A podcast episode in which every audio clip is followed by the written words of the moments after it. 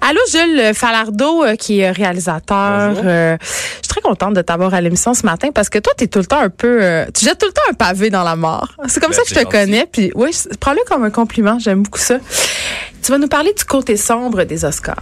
Parce Ben, qu'il il y en a un- des côtés sombres. hein. Ben, il y en a plus qu'un, là. On va se le Mais dire. moi, c'est l'hypocrisie, en fait, Bon, qui m'énerve. il est là-dedans. déjà parti. Ouais, c'est ça. Pourquoi c'est hypocrite? Mais ce ce qui, ce qui est hypocrite qui m'énerve, moi, probablement, je les regarde jamais. Là. Je les regardais la fin parce que je venais ici, je me dis, bon, je vais faire un effort, mais euh, sinon, je les regarde jamais. Ça m'ennuie. Je trouve ça prétentieux. Je les regarde très rarement, mais j'ai quand même des moments marquants euh, au niveau de, de- des Oscars.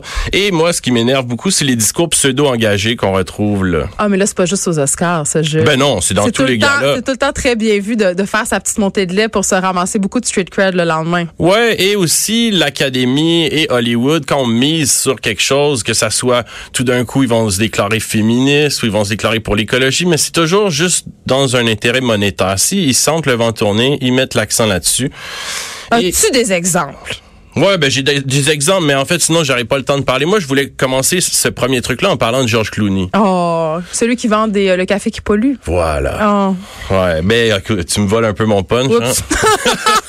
Mais en fait, Georges Clooney, on se rappelle, en 2006, avait fait un discours lorsqu'il a gagné le meilleur acteur de soutien. Comme quoi Hollywood était à l'avant-garde du progressisme mondial. Et bon, on va venir après à Nestlé, mais euh, quand on regarde comment Hollywood procède, juste de la manière qu'ils écrasent les cinématographies nationales, l'espèce de rouleau compresseur impérialiste culturel américain, c- moi je, je, je me serais gardé une petite euh, une petite gêne si j'avais été euh, Georges Clooney. Et après ça, ben c'est souvent les- les- l'incohérence parce que Monsieur est porte-parole de Nespresso. D'un côté, qui est comme un désastre écologique euh, au niveau des Hip, hip, hip. On peut recycler les capsules maintenant. Puis de l'autre côté, ben Nestlé, on connaît leur réputation aussi dans le monde. Ils n'ont pas empoisonné des bébés en Afrique, tu vas pas me dire ça. Ah, on en a déjà parlé, hein, c'est vrai. On en a ben non, parlé j'allais pas, ensemble j'allais à pas tous ces dire ça. Je, tablettes. je n'allais jamais dire du mal de cette compagnie. Je sais. Mais il Ils ont- sort avec Amal Clooney, qui est quand même une avocate pour les droits internationaux. Tu sais, ils sont pas Achète séparés déjà. Il me semble que j'ai vu ça passer. En Oh Mon tout Dieu, cas, t'es hein. plus à l'affût que moi. Oui. Mais après ça, Georges Clooney, il y a- il y, a aussi un militantisme que j'ai l'impression qui est sincère. C'est juste que je trouve ça incohérent d'un côté d'être porte-parole de Nestlé et de l'autre côté, de- c'est un peu le syndrome du pompier pyromane, comme on dit. Mais en même temps, est-ce que. Mais là, je te lance sur quelque chose, mais est-ce qu'on est toujours obligé d'être cohérent? Parce que quand tu es un acteur et que tu as tant d'influence que ça, euh, je comprends que d'un côté, tu peux participer à des campagnes de publicité pour gagner ta vie, puis que d'un autre, tu peux défendre des valeurs. Ça fait pas de toi nécessairement un démon, là. Ben, je- je- tu prêtes ton image à une corporation qui commet des atrocités dans le monde. Après ça, je veux dire, c'est bien d'essayer de réparer ça, mais à, à mon, à mon sens, c'est incohérent. Il devrait comme s'associer à d'autres. Il devrait se euh, la fermer. non. Oh, franchement! Ah, ben ensuite, Mais il y a un, une fois un tellement autre ça. moment marquant, Oui. euh, je voulais parler d'un film euh, sur la guerre en Irak, euh, vous avez sans doute vu, qui s'appelle Le Démineur, Earth Locker. Ah oui, ben oui. Ben en fait, je voulais montrer comment Hollywood il écrit l'histoire et que les Oscars valident cette écriture de l'histoire-là. Parce qu'on prend un film euh, Redacted, réalisé par Brian De Palma, qui est un film très critique de la guerre en Irak, très très critique, super bon film. Le film a été euh, très mal reçu, on a perçu ça comme un geste anti-américain, on l'a coulé, on l'a interdit de salle, on a vraiment tout fait pour qu'il... euh, Ils l'ont disparaisse. censuré carrément. Ben, c'est- on dira pas ça comme ça. On va mais- le dire. Ben, Moi, je le dis. Tu viens de dire à George Clooney de se fermer la trappe, là. Fait qu'on Ça va va. dire les Ouais, vraies c'est vrai, affaires. Et euh, en fait, deux ans plus tard, le film Hurt Locker paraît, qui est un, on peut dire que c'est un bon film, c'est un bon divertissement. Réalisé par une femme, par ailleurs. Ouais, qui a mais c'est gagné juste le que, Star. comme tout bon film militariste américain, on remet jamais en question les raisons de cette guerre-là. On, c'est va des toujours, sauveurs. on va toujours euh, poser le regard sur un soldat euh, qui vit un, un- un désordre personnel à cause des méchants étrangers qui ont, qui ont créé cette guerre. Mais En même temps, c'est la recette qui marche bien, qui fait que les gens vont en salle un peu brailler puis se réconforter dans leur patriotisme.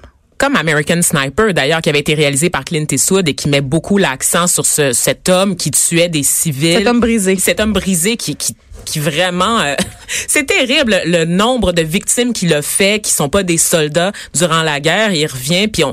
C'est tout son conflit intérieur, Ouais. puis son choc euh, post-traumatique, mais c'est comme... Il agit en toute impunité quand même. Tu sais, il a été traité en héros quand il est revenu sur le sol américain. Mais ce qu'on veut dire, en fait, à travers ces films-là, c'est toujours la guerre était sans doute juste. Ouais. Et s'il y a quelqu'un qui souffre, mais ne perdez pas foi en l'Amérique parce qu'on a fait la bonne chose. Oui, parce qu'on fait pas d'omelette sans casser des œufs. Exactement. Et en fait, bon, Hurt Locker a gagné le score du meilleur film. Mais Donc, c'était un bon film. c'est un bon film. C'est d'un point de juste vue que quand après, on cinématographique. connaît les relations entre le Pentagone, les compagnies de production américaines qui sont imbriquées dans le complexe militaro-industriel, ben ça nous surprend à peine. Mais alors, là, t'as l'air d'un complotiste, là. Raconte-nous, c'est quoi les relations entre le Pentagone Mais ça, et les je pense grandes maisons de qu'on pourrait production? faire l'objet d'une autre chronique un jour éventuellement, parce que j'avais un dernier moment Ah. marquant. Vas-y donc. Puis euh, on ne voit pas que du négatif en fait dans les Non. cérémonies des Oscars. Non, ça va vous surprendre, mais en 1999, on a rendu hommage, l'Académie rend hommage à Elia Kazan, qui est un cinéaste américain euh, d'origine grecque à qui on doit Underwater Front avec Marlon Brando. Et disons que cet hommage euh, représente bien, à mon avis, l'Académie et n'a pas été super bien reçu par tout le monde. Faire une petite histoire d'Elia Kazan pour savoir pourquoi il faut le détester. C'est en 1952, en pleine chasse aux sorcières, on cherchait à débusquer les communistes Oui. partout dans la société américaine, dont dans le milieu des arts. Elia Kazan témoigne devant la commission des affaires anti-américaines et il balance ses collègues en disant, il les dénonce finalement. Oui, puis ça, ça a valu quand même à certains acteurs d'être euh, poussés à Blacklistés. l'exil. Black- Charlie Chaplin, entre Ouais, autres, ouais. euh, Ah, à cause du macartisme. Mais Oui, lui, ça. ses collègues à lui, c'est blacklisté, tu ne peux plus travailler, il brise des carrières. Et quelques, ben, plusieurs années plus tard, on lui- lui a pas pardonné tellement, là. ben, l'académie lui a pardonné puisqu'on lui rend un hommage où. euh, Mais dans la salle, il y a des gens qui étaient restés et assis. ben, il y a pas grand. C'est ça que je, c'est, c'est là que je m'en viens. Et en fait, il y a euh, trois trois personnes en particulier. Je pense qu'il y en a peut-être un peu plus, mais il y a euh, Amy Madigan, Nick Nolte et Ed Harris qui sont restés assis et qui n'ont pas applaudi. Et quand on voit la séquence et qu'on voit comment Ed Harris regarde sans applaudir, on se dit qu'on n'aimerait pas vraiment être son ennemi. Mais Ed Harris a toujours un regard méchant, je veux dire, à un moment donné. euh, Ouais, et c'est moi, sa face, de je le pense. voir cet extrait-là, ça m'a donné envie de lui donner un rôle. Donc, si jamais il écoute euh, Cube Radio, euh, il peut me téléphoner. Puis, euh, tu vois comme quoi, il n'y a pas que du négatif qui sort de la cérémonie des Oscars. Merci, euh, Jules Falardeau. J'aimerais Merci ça que à tu vous. reviennes euh, nous reparler des liens entre le Pentagone et ben les oui, grandes avec plaisir, maisons on peut de faire une production. chronique complètement là-dessus. On pourrait rester Ouais. là après la pause. Vanessa nous parle de catfishing.